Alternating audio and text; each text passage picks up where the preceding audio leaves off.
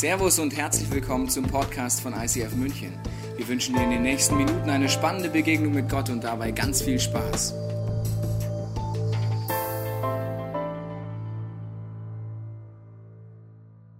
Herzlich willkommen zum Wiesen Sunday und zum Vision Sunday. Hört sich ähnlich an, ist aber nicht das Gleiche. Also Wiesen und Vision Sunday. Also wir haben heute unseren, den Gottesdienst, wo wir darüber nachdenken, was hat Gott mit uns als Kirche vor. Und vielleicht bist du das erste Mal da, schon länger da, vielleicht warst du schon zwei Millionen Mal oder noch nie, aber diese Kirche heißt der ICF, ICF. Ja? Vielleicht hast du mich mal gefragt, was heißt das denn? Und ich war vor einigen Jahren eingeladen, so auf einen der ersten ökumenischen Treffen in dieser Stadt und da waren lauter christliche Kirchen aus dieser Stadt und christliche Bewegungen und die haben ein nach dem anderen hat sich vorgestellt, okay? Das ging dann los. Erste FCG, FEG, EVZ und so weiter, KTU, CDU, SPD, keine Ahnung. Ging die ganze Zeit durch, ja? Und dann immer das, was das heißt. Und dann, ich weiß nicht, ob mit mir irgendwas bei meiner Geburt falsch gelaufen ist, aber ich kann manchmal nicht anders als Witze machen, selbst wenn sie nicht so passen und ich mir nicht sicher bin, ob mein Gegenüber den Witz versteht. Das hat echt ewig gedauert und dann kam ich dran und ich hatte die ganze Zeit den Song von den Fantastischen Vier im Kopf. MFG mit freundlichen Grüßen. MFG, FCC, KTU und so weiter. Die ganze Zeit in meinem Kopf gehabt. Und dann kam ich dran, unser Church Life Pastor stand, saß neben mir und dann habe ich gesagt, als mich gefragt hat, was heißt denn jetzt dieses ICF, habe ich gesagt, internationale christliche Frauenvermittlung. Dann haben die anderen Leiter der Kirchen gesagt, ah, interessant. Und der nächste war dran. Der Church Life Pastor hat mich dann so gekickt, du musst das jetzt richtig stellen. Ich habe gesagt, warum ist doch lustig, lass es doch mal laufen. Ja, versteht ihr, ich habe es nicht richtig gestellt. Ich weiß nicht, ob es deswegen länger gedauert, bis wir in die Allianz gekommen sind, aber wir sind irgendwann reingekommen. Also das heißt International Christian Fellowship. Obwohl ich mal eins sagen muss, liebe Männer, ist noch jemand hier im Raum, der Meinung ist, wir sind dankbar, dass es so viele schöne Frauen in unserer Kirche gibt? Dann hat man einen Applaus hier. Das ist da. Das habe ich dann im Church Life Pastor auch erklärt. Sag ich mal, gelogen ist es ja nicht, ja? So viel freshe Singles wie wir haben, also das kann man auch mal als Untertitel zulassen. Aber es geht nicht um diese Art von Kirche, es geht um, ein, dass wir dein Kirchenbild ein bisschen schärfen. Ich weiß nicht, ob du das Bild hast. Wenn du in Bayern groß geworden hast, denkst du wahrscheinlich, ja, das ist so das Bild. Ich habe mal jemanden kennengelernt, der hat gesagt, ich bin Pastor. Und dann hat er gesagt, ja, ach so, dann wohnst du in dem Pfarrhaus neben der Kirche. Er sagt, äh, nee, wir haben, kein wir haben keine Kirche, wir haben eine Disco. Hä? Und wo wohnst du? Ja, in H. Aha. Das, das, das, war zu viel für ihn, verstehst du? Und wir alle haben ein Kirchenbild, das ist nicht wie geprägt. Und wir wollen heute die erste Kirche angucken. Und wenn International da steht, dann haben wir ja mit Nationen Erfahrungen gemacht. Also ich war letztes Wochenende zum ersten Mal in Holland. Bis dahin kannte ich Holland nur so, ich habe es dir mal mitgebracht, ja. Diese Teile auf der Autobahn, die links fahren, ich habe irgendwann gedacht, es macht Sinn, dass auf holländischen Autos NL steht. Die fahren nur links. Man kann auch nicht überholen oder sowas, verstehst du? Okay, also dann war ich da und natürlich sind es so einfach Ideen. Ich habe von einer anderen Nation folgende Idee lange gehabt, bis ich das erste Mal in Asien war. Ja, die knipsen die ganze Zeit. Aber wenn du aus Asien bist, nimm es nicht persönlich, weil mein Volk wird so dargestellt im Ausland. Ja, nächstes, so. Wenn ich sage, ich komme aus Bayern, dann sagt jeder, ja, hast eine Lederhose, trinkst jeden Tag Bier und spielst dieses Instrument, sei, äh, ja, nicht jeden Tag. Ja. Also wir haben so Vorstellungen, die uns nicht immer auch helfen, auch bei der Kirche. Wir wollen uns die erste Kirche angucken, Apostelgeschichte. Dort zoomen wir immer wieder rein. Auch den Traum, den du heute gehört hast von unserer Kirche, ist von Apostelgeschichte abgeleitet. Apostelgeschichte 2, 1 heißt es hier.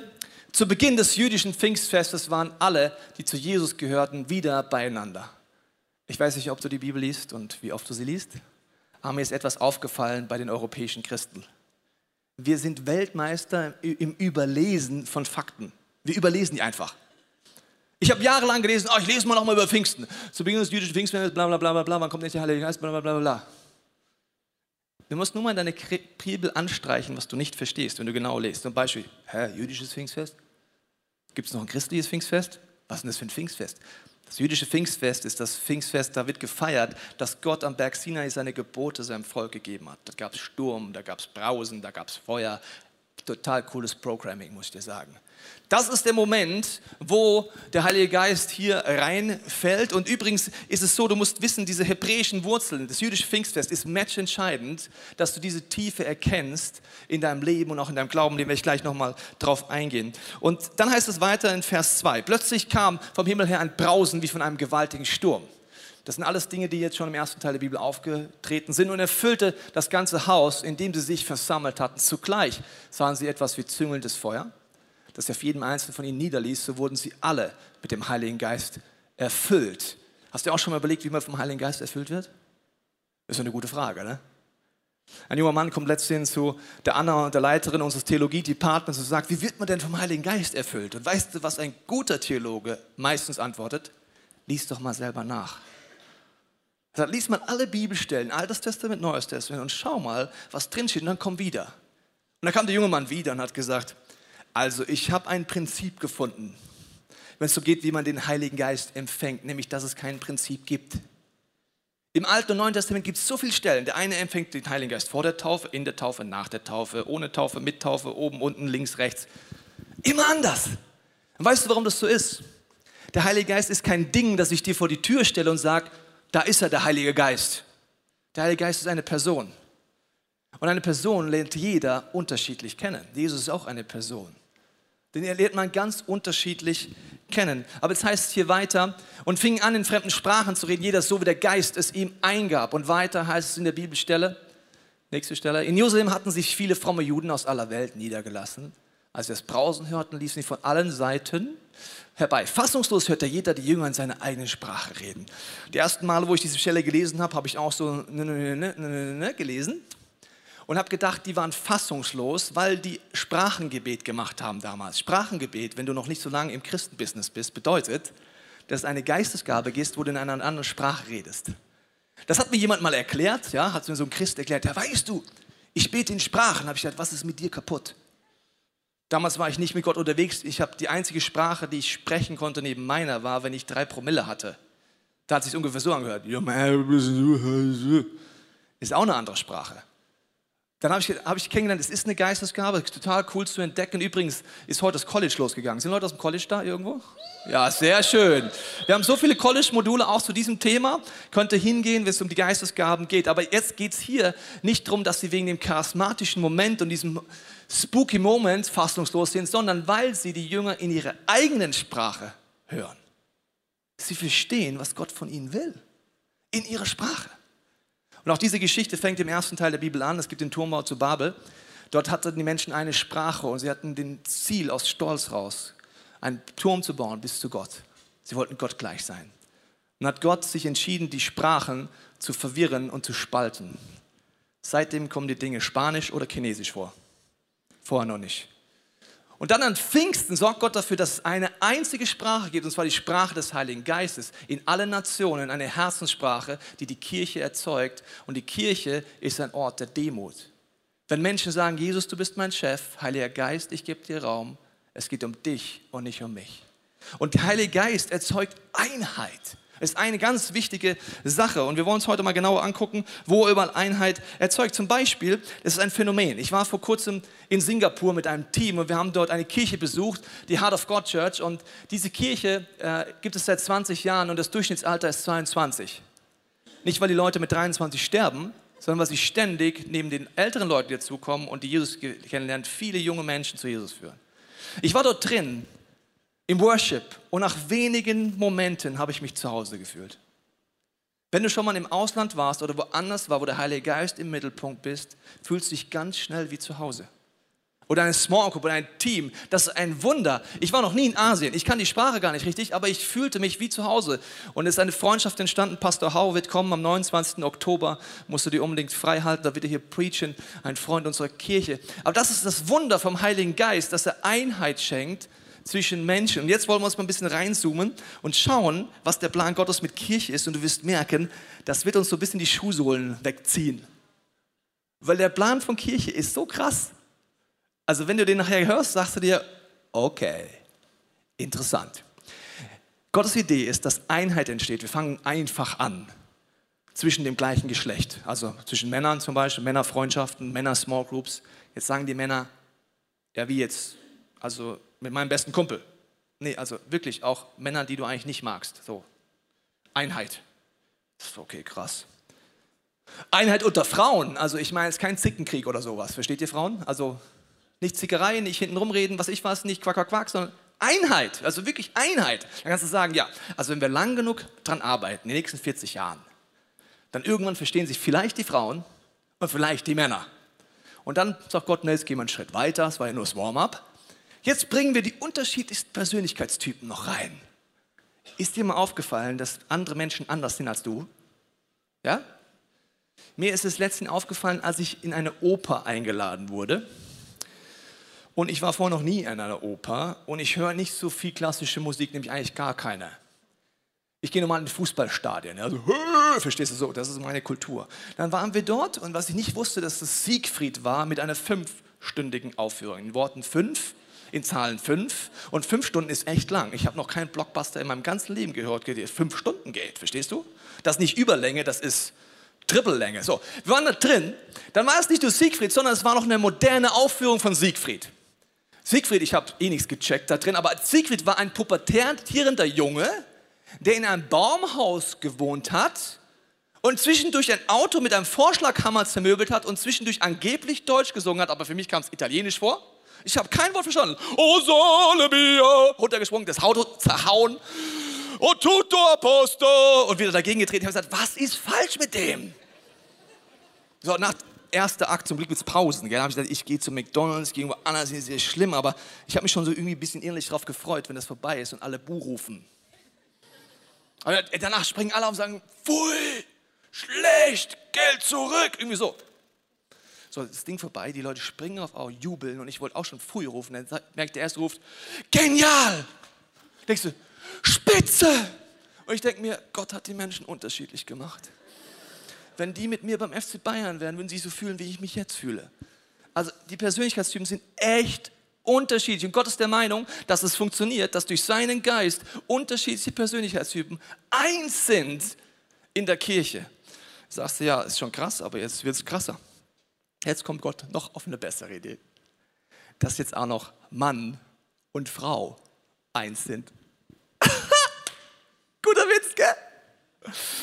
Also wir glauben ja, das geht so lange, wie wir verliebt sind. Wenn jemand verliebt ist, erzählt er dir, weißt du, wir sind seelenverwandt. Das sagt er dir genau sechs Monate, solange halt der hormonelle Kiffi-Zustand anhält. Nach sechs Monaten sagt er, nee, sind wir doch nicht. Ich glaube, ich bin mit dir seelenverwandt. Lass uns mal kennenlernen. Oh, wir sind seelenverwandt. Das meint Gott nicht. Gott meint, dass Mann und Frau als krassestem Ehebund sich entscheiden, eins zu sein mit Körper, Seele und Geist. Und dass das funktioniert nur mit Gottes Hilfe in einer Tiefe und Dimension. Und wir haben ein Ziel als Kirche, das heißt, als Kirche ist unsere Leidenschaft, dass Menschen Jesus Christus ähnlicher werden, furchtlos leben und ihre Umgebung positiv verändern. Das ist das Ziel unserer Kirche und das ist das Ziel auch in einer Beziehung. Nur wenn du das Ziel hast, wirst du wirklich aufblühen als ich mit meiner Frau verheiratet bin, also ich bin schon länger mit ihr verheiratet. Und äh, ich merke, wir sind nicht nur Mann und Frau, wir sind unterschiedlich und denke mir manchmal, also beim Mann hat Gott irgendwie geübt und bei der Frau hat das dann übertrieben. Von, von der Komplexität, ich wusste gar nicht, dass man so viel Hirnwindung haben kann wie meine Frau und alles mögliche spüren kann und keine Ahnung. Aber also Gott ist der Meinung, dass Mann und Frau und es geht nicht darum, dass Mann und Frau so sein müssen, so ist es halt bei uns, dass die eins sein sollen. Ich meine, wie hobbylos ist das denn? Und es gibt einen Schlüssel bei Einheit. Erstens, es braucht eine Entscheidung für Einheit in Freundschaften, in einer Small Group, in einer Kirche und erst recht in einer Ehe. Ist eine Entscheidung.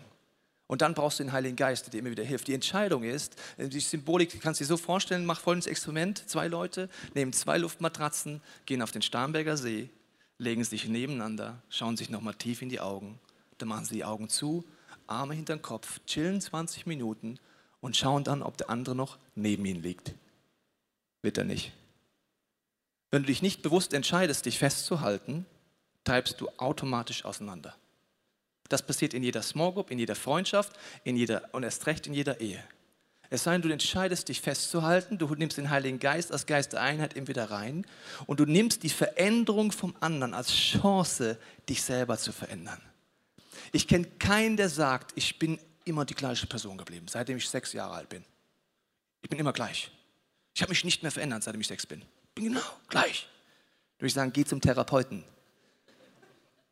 Der Punkt ist der, wenn du dich veränderst, göttlich, und wenn du Jesus ähnlicher werden wirst, dann wirst du dich verändern. Wusstest du, dass Gottes Ziel ist, dass du Jesus ähnlicher wirst? Wenn du es ernst nimmst, wirst du am Ende vom Jahr eine andere Person sein als heute. Und entweder du triffst die Entscheidung, in deine Freundschaft, das Morgen, deine Ehe gemeinsam zu gehen, oder es wird auseinandergehen. Meine Frau hat zum Beispiel Hobbys entwickelt in den letzten Jahren, die hat sie am Anfang unserer Ehe nicht gehabt. Sie restauriert Möbel. Ich musste eins wissen, ich habe zwei linke Hände und zerstöre mich selbst, sobald ich irgendwas Handwerkliches mache. Mein Vater hat den Handwerker gefühlt gerufen, als die Glühbirne zu wechseln war. Mein Schwiegervater ist Bob der Baumeister. Siehst du ein gewisses Konfliktpotenzial zu Beginn einer jungen Ehe? Wenn die Frau denkt, als Mann macht man das auch, ich gesagt, nein, macht man nicht. Weil ich kann es nicht. So, äh, das ist sie in ihrer neuen Welt seit einigen Monaten. Und dieser Welt bin ich nicht. Sie kann stundenlang da werkeln und schleifen und machen und malen und hämmern und sägen. Und ich schaue von außen zu und denke mir, in welcher Welt ist die denn? Ich bin da nicht drin.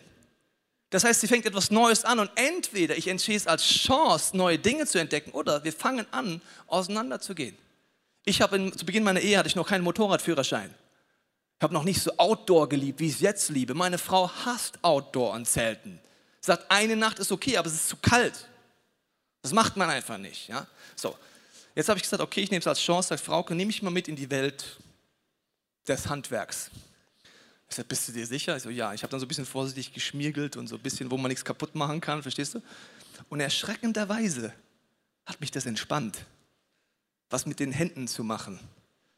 Ich habe jetzt angefangen, Gartenarbeit zu machen. Es ist voll schockierend. Ich, ich mähe Rasen und merke auf einmal, das bringt mich irgendwie runter. Ja? Ich bin voll der Spießer geworden, dank meiner Frau, fällt mir gerade auf. So, aber das ich habe Neues entdeckt. Und meine Frau war mit mir immerhin vier Tage campen. Das ist ein Weltwunder, verstehst du?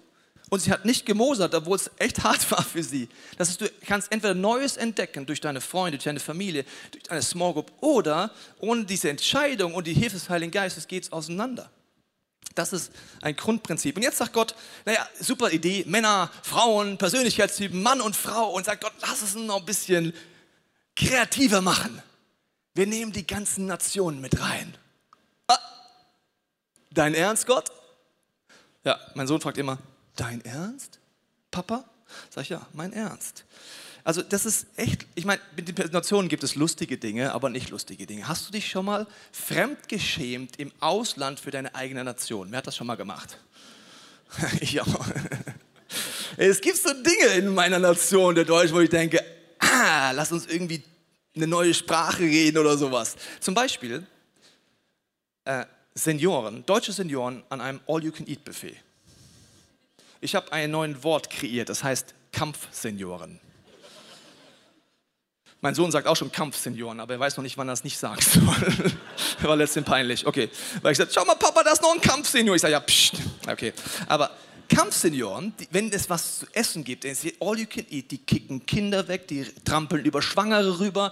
Die, das ist vollkommen egal. Ich denke mir, oh. Oder Deutsche am Pool schön. So, also es gibt Dinge, da schämst du dich und du merkst, jede Nation hat Stärken und göttliche Art. Und wenn du mit Jesus ähnlich zu werden, hat jede Nation etwas, was Jesus ähnlich ist, aber hat andere Dinge, die haben so gar nichts mit Gott zu tun. Wenn du Jesus ähnlicher werden willst, wirst du merken, was hat mit Gott was zu tun, das behalte. Aber der Rest, fang an, mit Gottes Hilfe dich zu verändern. Das ist ganz, ganz wichtig. Zum Beispiel haben wir ein Motto in Deutschland, das heißt, Geiz ist geil. Stell dir mal vor, Gott wäre so drauf ich gebe dir so ein bisschen Heiligen Geist, so ein Tropfchen, aber mehr will ich nicht, weil ich will den Heiligen Geist für mich haben, weil Geiz ist geil. Oder wir sagen, mein Sohn Jesus, oh, also nee, den gebe ich dir nicht. Der stirbt nicht für dich am Kreuz. Oh, ich bin doch nicht blöd, Geiz ist geil. Mein Jesus bleibt bei mir. Gott ist die großzügigste Person der Weltgeschichte. Er schenkt seinen Sohn, dass er am Kreuz für dich stirbt, dass alles, was du hast, zu ihm bringen kannst, neu anfangen kannst. Er gibt seinen Heiligen Geist nicht ein bisschen, sondern im Überfluss. Geiz ist gar nicht geil, Geiz ist ungöttlich. Das heißt, wenn du Jesus ähnlicher wirst, ist es wichtig, die Dinge hinterzulassen. Ich meine, bei den Nationen gibt es ja auch lustige Dinge. Also neben den Fremdschämen, das ist auch ein bisschen lustig, wenn ich ehrlich bin, aber es gibt so Situationen, wo es Missverständnisse gibt zwischen Nationen. Und zwar hatten wir letzten Besuch von einem Pastor aus Amerika, der war als erstes Mal in Deutschland und, äh, und er war mit seinem Team da. Und ich war zusammen mit Markus Kalb mit ihm essen, vielleicht erinnerst du dich. Und dann ist Folgendes passiert, er musste aufs Klo. Und auf dem Klo gab es dummerweise nur geschrieben Damen und Herren und kein Symbol. Hast du darüber nachgedacht, warum es Symbole gibt drauf? So, äh, Herren, uh Damen. Weil du sonst aus einer anderen Nation keine Ahnung hast, was das heißen soll.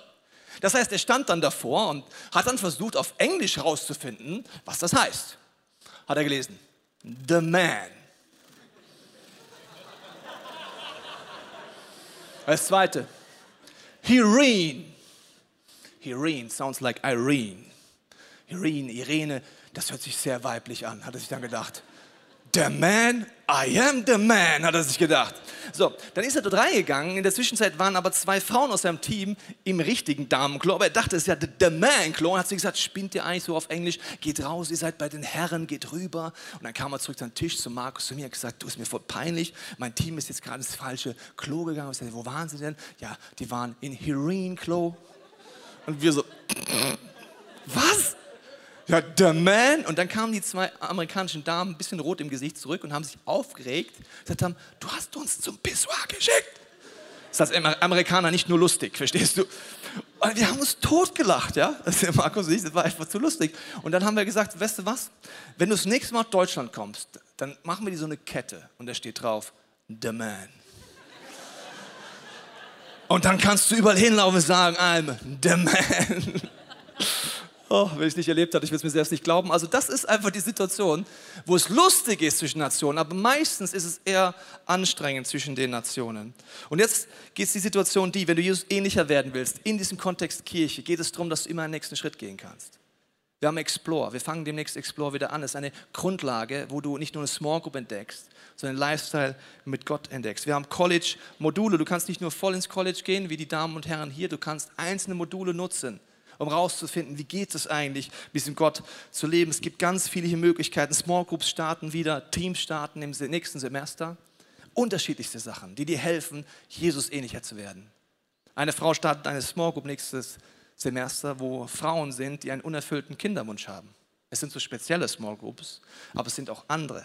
Unsere Kick It Small Groups spielen Fußball im Park und helfen dadurch Menschen und Familien Gott kennenzulernen. Eine Kick Small Group war letztens in Afrika im letzten Semester, hat gesagt, lass uns vorbereiten auf Afrika, wir fliegen gemeinsam hin, wir wollen Gottes Liebe praktisch weitergeben. Es gibt viele Möglichkeiten, was das heißen kann und dort einen Schritt zu gehen. Und ich möchte an diesem Punkt eine junge Dame hier vorne begrüßen, sie heißt Agnes. Begrüßt sie mit mir hier einen tosenden Applaus. Eine Agnes, du bist ja eine Leiterin in so einem International-Bereich, übersetzt mich auch. Das muss man die Gabe des Glaubens haben, wenn man versucht, mich zu übersetzen bei meinem Tempo. Oder übernatürlich begabt sein, das bist du. Ähm, du hast äh, dir überlegt, eine Small Group zu starten. Wie kam das? Ja, also vor zwei Jahren war ich auf dem Leaders Day und ich hatte für mich einfach das Gefühl, es ist was Neues dran, den nächsten Schritt zu gehen. Und deswegen habe ich mir in der Worship-Zeit einfach Zeit mit Gott genommen und ihn gefragt, was dran ist. Und da hatte ich eben den Impuls, eine englischsprachige Small Group zu gründen. Und es war für mich damals tatsächlich wie aus meiner Komfortzone rauszugehen und eben eine eigene Small Group zu starten.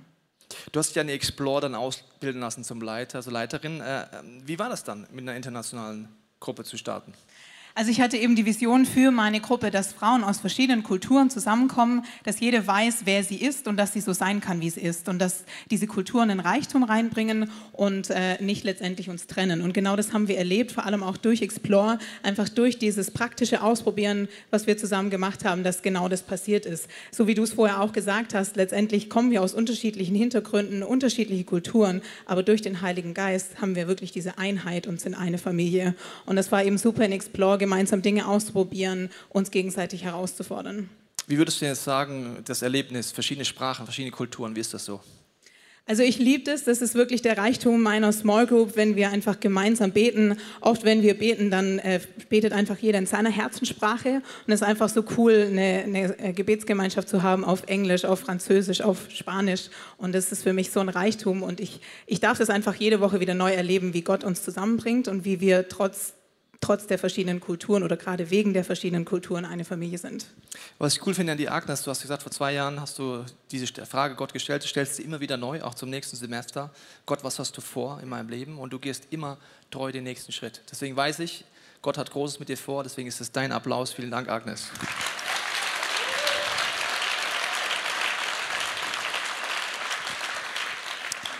Okay, Plan von Kirche, Einheit zwischen Männern, Einheit zwischen Frauen. Verschiedene Persönlichkeitstypen, Mann und Frau und die Nation. Jetzt sagst du, okay. Und jetzt hat Gott sich noch einen Schmankerl überlegt, um das nochmal zu toppen. Bist du bereit? Okay. Also Paulus betet im Epheserbrief, kannst du mal zu Hause nachlesen, die ersten zwei Kapitel, redet er mit Leuten, die Jesus kennengelernt haben aus dem nicht-jüdischen Kontext, also sogenannte Heidenchristen. Er betet für sie, sagt, ich bete jedes Mal für euch, dass ihr den Plan Gottes erkennt. Offensichtlich kann man Christ sein und den Plan Gottes nicht erkennen. Er betet, dass wir erkennen, dass Gottes Plan schon immer war, Jesus Christus zu senden. Ich habe am Anfang meines Glaubens gedacht, ja, also Gott hat verschiedene Pläne ausprobiert. Er macht erst Adam und Eva, ja? dann sündigen die und Gott sagt, ach Menno, blöd jetzt. Dann schmeißt er die raus, ja, sagt er, Plan B. Lass uns Gesetze machen, lass uns Gebote machen, lass uns Opfertiere einfühlen. Und Gott, für uns Gott schaut zu und es klappt nicht. Und er sagt, ach Menno, klappt auch nicht. Da schicke ich dich halt, Jesus. Echt Gott? Ja, okay. Plan C. Nee, Gottes Plan war es schon immer, seinen Sohn zu schicken. Alles in der Bibel weist auf Jesus hin, sagt Paulus. Und jetzt möchte ich mal lesen, was der Plan ist von Gott. Epheser 2, 12. Ihr habt damals ohne Christus gelebt. Er redet mit Menschen nicht aus dem jüdischen Kontext, sondern heidnischen Kontext. Und wart ausgeschlossen von Israel, dem Volk Gottes. Darum galten für euch die Zusagen nicht, die Gott seinem Volk gab, dem Volk Israel. Als er seine Bündnisse mit ihm schloss, mit Abraham, mit David, mit Mose äh, und so weiter, den Noah und ja, alles Mögliche.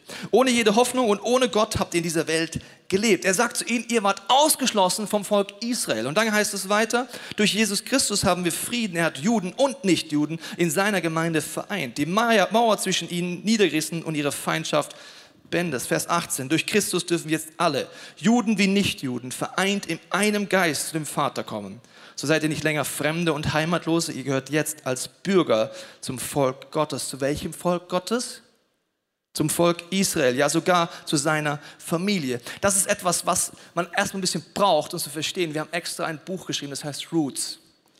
Wenn du noch nicht dich mit beschäftigt hast, mit den hebräischen Wurzeln deines Glaubens, bitte hol dir das Buch. Und keine Angst, ich verdiene daran nichts, sonst hätte ich ja schon einen Ferrari irgendwo stehen. Nee, Quatsch, so erfolgreich ist es nicht. Es geht darum, dass du die hebräischen Wurzeln entdeckst. Das ist matchentscheidend, sonst verstehst du sehr viele Dinge nicht. Und Paulus betet, sagt, ich bete dafür, dass ihr versteht, liebe Christen, dass ihr durch Jesus Anteil an allen Bünden im ersten Teil der Bibel habt, natürlich auch im zweiten Teil der Bibel, dass ihr Teil vom Volk Israel seid. Normalerweise lesen viele Christen so die Bibel. Ja, von ersten Teil der Bibel, Altes Testament, so von außen wie so ein Beobachter. Ja, die Israelis, das sind so Pfosten. Was macht der denn jetzt? Was machen die jetzt schon wieder? Also wieso von außen? Also ich schaue das Volk Israel an, als wäre ich da gar nicht dabei. Und Paulus sagt, durch Jesus gibt es nur ein Volk Gottes. Abraham war der erste Jude. Der Talmud sagt uns, er war ein Heide, der Götzenbilder hergestellt hat. Diesem Heiden begegnet der lebendige Gott und sagt, ich berufe dich, mit dem Ziel, die Welt zu retten. Das ist der erste Jude. Das jüdische Volk ist mit dem Ziel, die ganze Bibel ist jüdisch, alle Autoren sind jüdisch, Jesus ist natürlich jüdisch, die erste Gemeinde hatte nur den ersten Teil der Bibel und Paulus sagt, ihr habt Anteil daran, das heißt, alles was ist, es ist dein Volk, es ist deine Geschichte, es sind deine Vorfahren und jetzt kommt etwas, was uns Deutschen schwerfällt. In unserer Kultur ist es nicht normal zu wissen, dass wir Vorfahren hatten, die einen Preis gezahlt haben dafür, dass wir heute Freiheit haben. Ich war in Amerika am Nationalfeiertag, ich weiß nicht, ob du den Genuss schon mal hattest. Im ersten Moment als Deutscher dachte ich, was ist los mit euch? So viele Fahnen und so viel Essen und so viel Zeug. Und mir, was ist los? Und dann habe ich mitgekriegt, wie sie ihre Vorfahren gefeiert haben. Das kenne ich gar nicht als Deutscher, gell? Und wie sie dankbar waren, dass andere vor ihnen einen unfassbar hohen Preis gezahlt haben, dass sie ein christliches Land sind dass ihre Gesetze auf die Bibel aufgebaut sind und dass sie eine Demokratie haben. Und sie feiern ihre Vorfahren. Und dann gibt es immer einen Link, der heißt, und ich will heute dieses Staffelstab nehmen und dafür sorgen, dass diese Freiheit bleibt. Und werde auch einen Preis dafür zahlen. Als Deutsche kennen wir das gar nicht. Deswegen fällt es uns auch schwer zu sagen, dass dieses jüdische Volk, das sind wie unsere Vorfahren Abraham, das sind wie unsere Vorfahren, die den Weg gebahnt haben für dich und für mich und die uns den Weg zeigen wollen, wie wir mit Gott leben können. Und das ist ein entscheidender Punkt, dass wir dorthin kommen. Und wenn ich uns angucke, uns Deutsche, ja, Vielleicht gilt es für dich nicht. Aber wir wertschätzen eigentlich nicht wirklich, dass wir in einem christlichen Land leben, dass unser Grundgesetz auf die Bibel aufgebaut ist und dass wir eine der besten Demokratien weltweit haben. Machen wir nicht. Weißt du, woran ich es merke? Wenn Wahlen sind, geht fast keiner hin. Das machst du nur, wenn es dir wurscht ist. Wenn du sagst, pff, ja, wählen, die Merkel, der Schulz, alle doof. Ja, dann lässt du nur die Radikalen wählen und wunderst dich am Ende vom Tag, wenn irgendwann das Grundgesetz abgeschafft wird und dann sagst du irgendwann, äh, wusste ich nicht oder was? Also das macht mich ein bisschen kirre in unserem Land, muss ich dir ganz ehrlich sagen. Mir ist egal, was du wählst, aber bitte tritt es nicht mit Füßen, dass vor uns Generationen sind, die einen unfassbar hohen Preis bezahlt haben, dass wir ein christliches Grundgesetz haben. Bitte lass es dir nicht egal sein. Und so ist auch im jüdischen Volk. Sie haben einen unfassbaren Preis gezahlt dafür, dass wir das Wort Gottes haben, dass Jesus da ist, dass wir die Bündnisse haben. Ich bin dankbar dem jüdischen Volk und gleichzeitig sage ich, es ist meine Verantwortung, wenn Gott mich heute ruft, mit dem Ziel, die Welt zu retten, ein Teil seines Volkes zu sein, sagt, ja, hier bin ich. Du kannst mich benutzen. Und das ist jetzt etwas, was in der Kirche dazukommt, was übernatürlich ist. Es kommt das jüdische Volk mit rein. Und diesen Puzzleteil, wenn wir die nochmal sehen können, denkst du dir, alter Falter, das ist Menschen möglich, nicht möglich. Wir trennen die Sachen, habe ich ja auch gesagt. Wir trennen Nationen, wir trennen Israelis, wir hassen uns gegenseitig und Gott sagt, durch seinen Geist entsteht die Kirche. Das sieht dann so aus. Die Kirche hat das Fundament hebräische Wurzeln. Dort sind Männer, Frauen, Persönlichkeitstypen, alle Nationen. Und das funktioniert nur. Die Bibel sagt, das ist ein Wunder, wenn jeder Einzelne sagt, Jesus Christus ist mein Chef. Ich will Jesus ähnlicher werden. Er ist der Haupt, das Haupt dieser Kirche. Dann passiert ein Wunder. Die negativen Dinge deiner Persönlichkeit kannst du zu Jesus bringen. Die Dinge deiner Kultur, die nicht von Gott sind, kannst du hinter dir lassen. Die Dinge in deiner Persönlichkeit, die destruktiv sind, kannst du durch Get Free und alles verändern. Und eine Einheit entsteht, die ist übernatürlich. Die Bibel sagt, an der Kirche werden die Mächte der Finsternis und die Engel erkennen, wie weise Gott ist. Weil das ist ein Wunder. Das kann keine Predigt erzeugen, das kann niemand erzeugen. Und deswegen will ich dich einladen heute, mit mir zu überlegen, wo brauchst du Einheit. Vielleicht hast du keine Einheit mit deinem Schöpfer. Vielleicht hast du Jesus noch nie in dein Leben eingeladen und du merkst, du hast keine Einheit da. Dann kannst du gleich mit mir aufstehen und beten, dass Jesus in dein Leben kommt, das annehmen und auch den Heiligen Geist einladen, weil Einheit ist eine Entscheidung und den Heiligen Geist reinnehmen. Vielleicht sind es Beziehungen bei dir, Freundschaften, deine Small Group, dein Team. Vielleicht brauchst du dort Einheit. Dann kannst du gleich mit mir aufstehen und sagen, Jesus, ich lade dich ein, ich will dir ähnlicher werden und ich lade dich ein, Heiliger Geist, dass du wirkst. Vielleicht ist es in deiner Beziehung oder sogar in deiner Ehe, dass du gerade keine körperliche, seelische oder geistliche Einheit hast. Vielleicht bist du hoffnungslos. Dann kannst du heute Jesus einladen, weil er ist das Licht der Welt. Er kommt in deine Dunkelheit rein, auf deine Hoffnungslosigkeit. Dich entscheiden und den Heiligen Geist einladen. Vielleicht ist es auch in anderen Bereichen, vielleicht sagst du auch, du hast Einheit überall, aber du merkst, dass Gott dich heute rausruft und dich challenged, wie Abraham. Den Vater des Glaubens, das Vorbild für dich und für mich, wo Gott dich berufen will mit der Frage, mein Sohn, meine Tochter, darf ich dich berufen, um mit dir die Welt zu retten? Durch dich meine Liebe fließen zu lassen.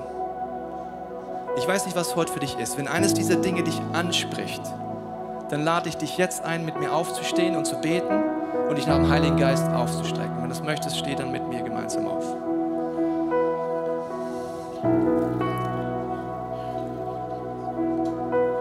Wenn du heute hier bist, du kennst diesen Jesus nicht und du merkst, dass dein Herz klopft, dass du emotional bist, vielleicht ist es wie so eine Achterbahn, du denkst, was ist los hier? Das ist der Heilige Geist, der Geist Gottes, der an dein Herz klopft. Du kannst ihm vertrauen. Gott liebt dich.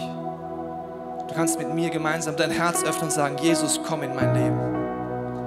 Ich nehme an, was du am Kreuz für mich getan hast. Vergib mir meine Sünden. Heiliger Geist, komm in mein Leben.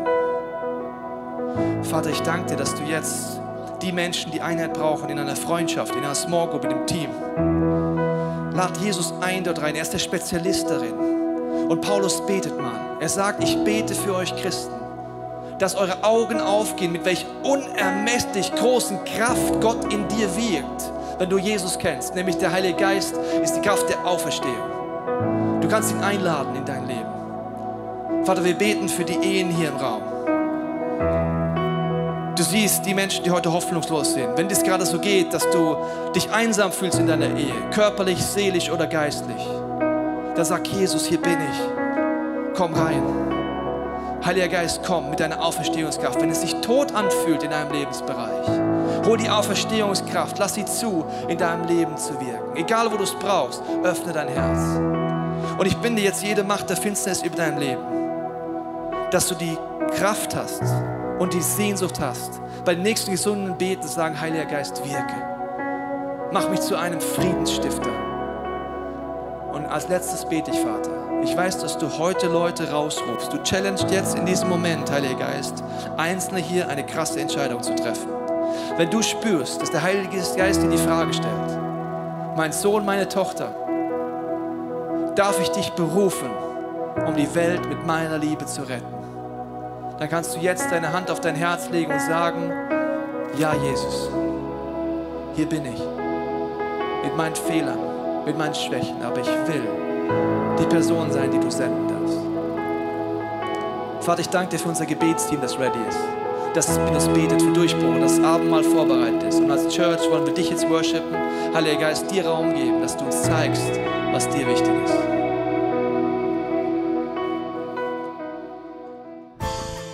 Wir hoffen, dass dir diese Predigt weitergeholfen hat. Wenn du Fragen hast, kannst du gerne an info at icf-moenchen.de mailen und weitere Informationen findest du auf unserer Homepage unter www.icf-moenchen.de.